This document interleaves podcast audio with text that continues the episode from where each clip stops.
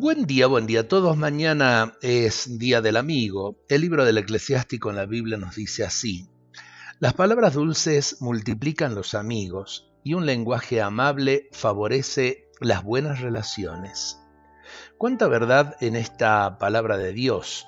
La dulzura del corazón es algo que sale de lo más íntimo del ser de la persona.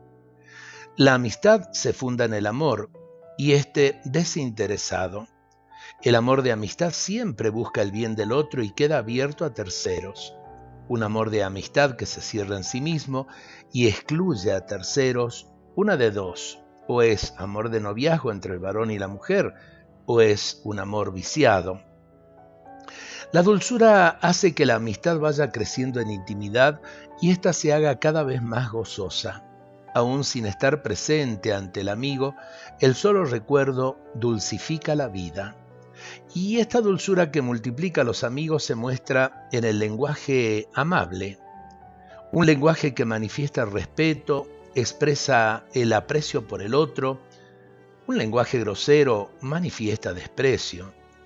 Si los jóvenes y las personas en general aprendiesen a respetarse entre sí, cuántas cosas cambiarían.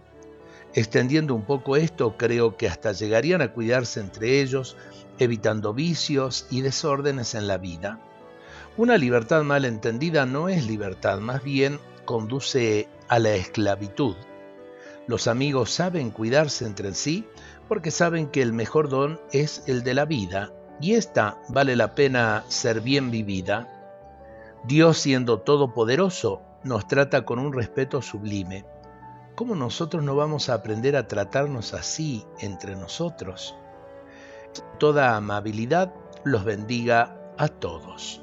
Dios nos conceda un muy feliz día del amigo.